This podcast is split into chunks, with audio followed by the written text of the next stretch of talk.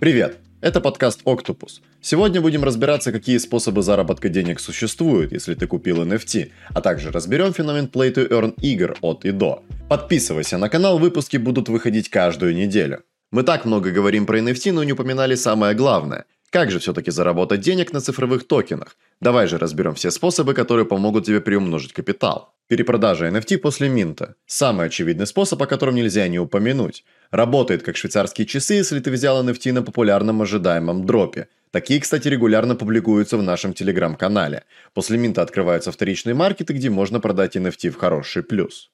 На разных сетках ждать открытия вторичного маркета ты будешь по-разному. Например, на Ethereum дропах ты можешь продать NFT даже до окончания процесса минта. А вот на Solana дропах тебе необходимо ждать окончания дропа, затем загрузки метадаты для вторичных платформ и только потом идти продавать. Флип NFT. Достаточно рискованный способ, при котором тебе нужно полностью отдавать отчет своим действиям, чтобы не считать потом минусы в портфеле. Часто коллекции недооцениваются на старте продаж, или многие хотят быстро их слить, для этого понижая, иногда и роняя цену. Таких людей немало, и все это приводит к падению минимальной цены флора. Если ты уверен в недооцененности коллекции, можно подобрать NFT по низу рынка и подождать, пока все паникеры распродадут свои NFT и заработают копейки, а затем дождаться благоприятной цены, поймав иксы. Холд. Способ является практически аналогом флипа по рискованности, но имеет немного другой смысл.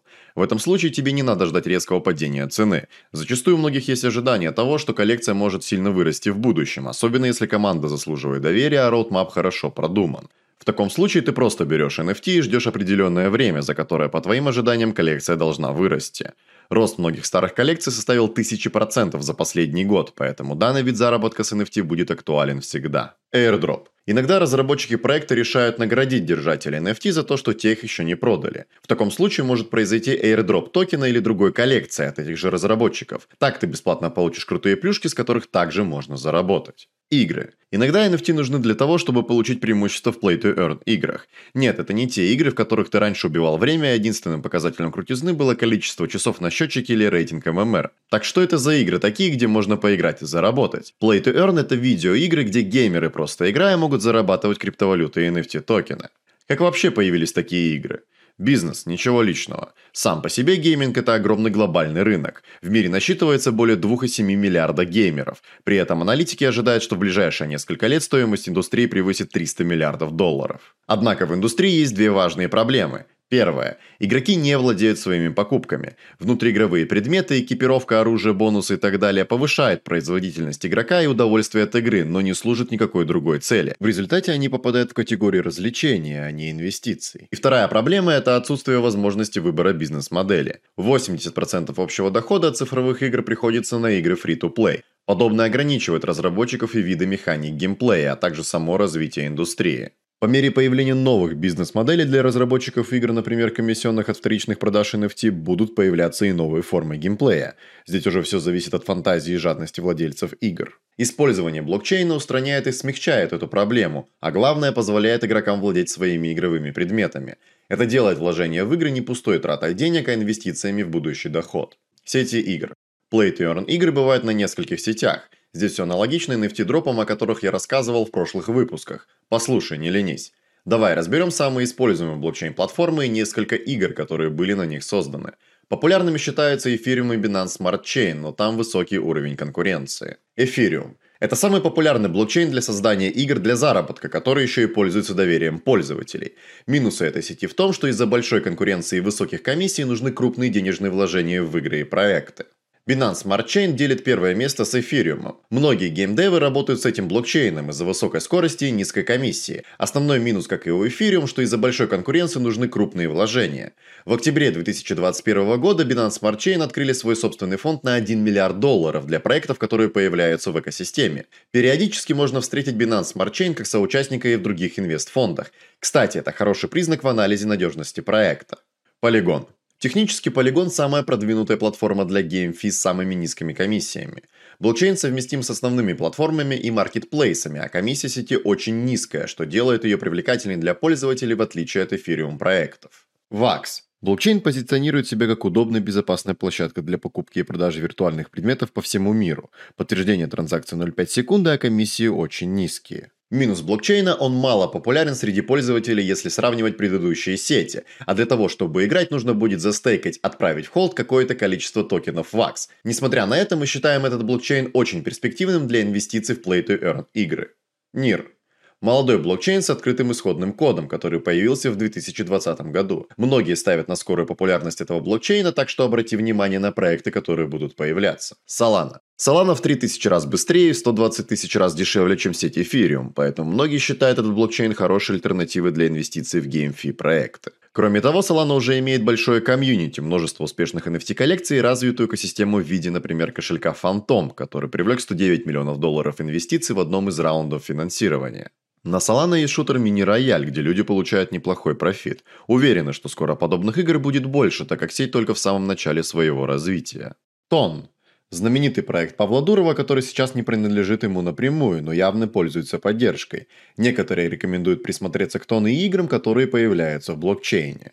Проект активно рекламируется, и русскоязычное криптосообщество делает на него большие ставки, но объективно перспективы тон на данный момент туманны. Разработчики обещают появление большого количества play-to-earn проектов в 2022 году. Но какие бывают криптоигры? На всех ли можно заработать? Давай разбираться.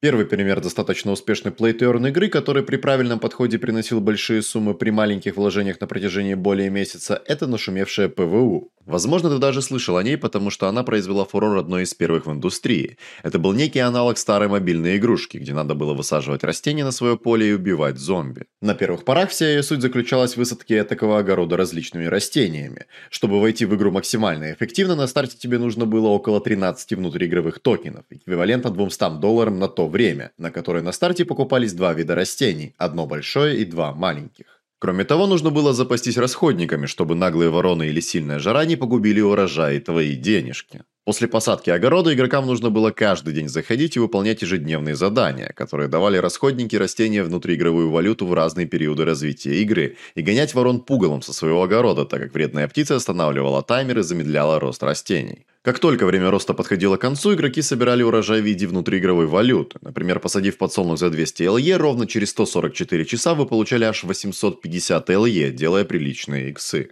С одним из обновлений вместо ежедневных квестов разработчики ввели на неделю так называемое общее дерево, куда каждый день необходимо было заходить и давать ему воды, чтобы получить награду дня, которая зависела от общего количества принявших участие игроков. Это была золотая эпоха данной игры, так как вложения для входа в игру были очень маленькие, а иксы сладкие позволяли уходить в большой плюс менее чем за неделю. Также в Daily Quest давали такие мистери боксы, из которых можно было выбить семечку, которая давала вам возможность вырастить растения, недоступные к покупке в самой игре. В тот момент их цена начиналась от 1000 долларов. Поэтому, имея ферму из 100 аккаунтов, люди за неделю заработали внушительные суммы, просто сидя целый день за монитором и поливая свои растения. Естественно, после такой масштабной акции количество выращенных растений на вторичном рынке стало расти, и в итоге цена токена упала ниже 1 бакса. Позже игра пыталась возродиться, разработчики добавили новые механики, но было уже слишком поздно. Но не всегда все бывает так сладко. Иногда даже среди play-to-earn игр прячутся мошенники. После упадка ПВО люди узнали о новой игре Dragon Warriors, где вложения и окупаемость были больше, но всем казалось, что возможность заработать все еще есть. Для входа в игру необходимо было купить карточку рыцаря, которая выпадала туда случайным образом с равностью по шкале от 1 до 5.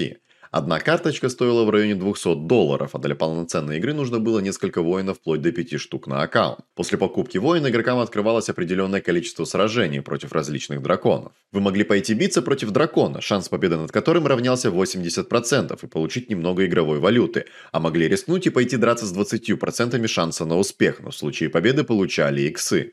В этой игре было сомнительно абсолютно все, вплоть до механик вывода средств, так как комиссии на вывод были конские, начиная с 31% в первый день игры, заканчивая 1% спустя месяц. В какой-то момент игровой токен даже резко взлетел в 5 иксов. В общем-то, тогда люди и ринулись входить в игру по курсу 0,8 долларов за токен. При таком раскладе окупаемость составляла около 10-14 дней, в зависимости от вашего везения на открытии карточек с рыцарями. Но разработчики не планировали развивать проект. Они просто начали выводить деньги через токен, из-за чего его цена упала практически до нуля. Затем все рыцари пропали из инвентаря игроков, а чтобы продолжить играть, нужно было покупать новых, что, конечно же, не имело смысла, так как окупить инвестиции было уже невозможно. В итоге почти 100% игроков, вложивших деньги в эту игру, в ней же их и потеряли, но получили важный урок о риск-менеджменте. Кстати, в Octopus есть своя система оценки таких проектов, когда аналитики буквально трубят о потенциальном скаме, предостерегая участников проекта от входа в сомнительные игры.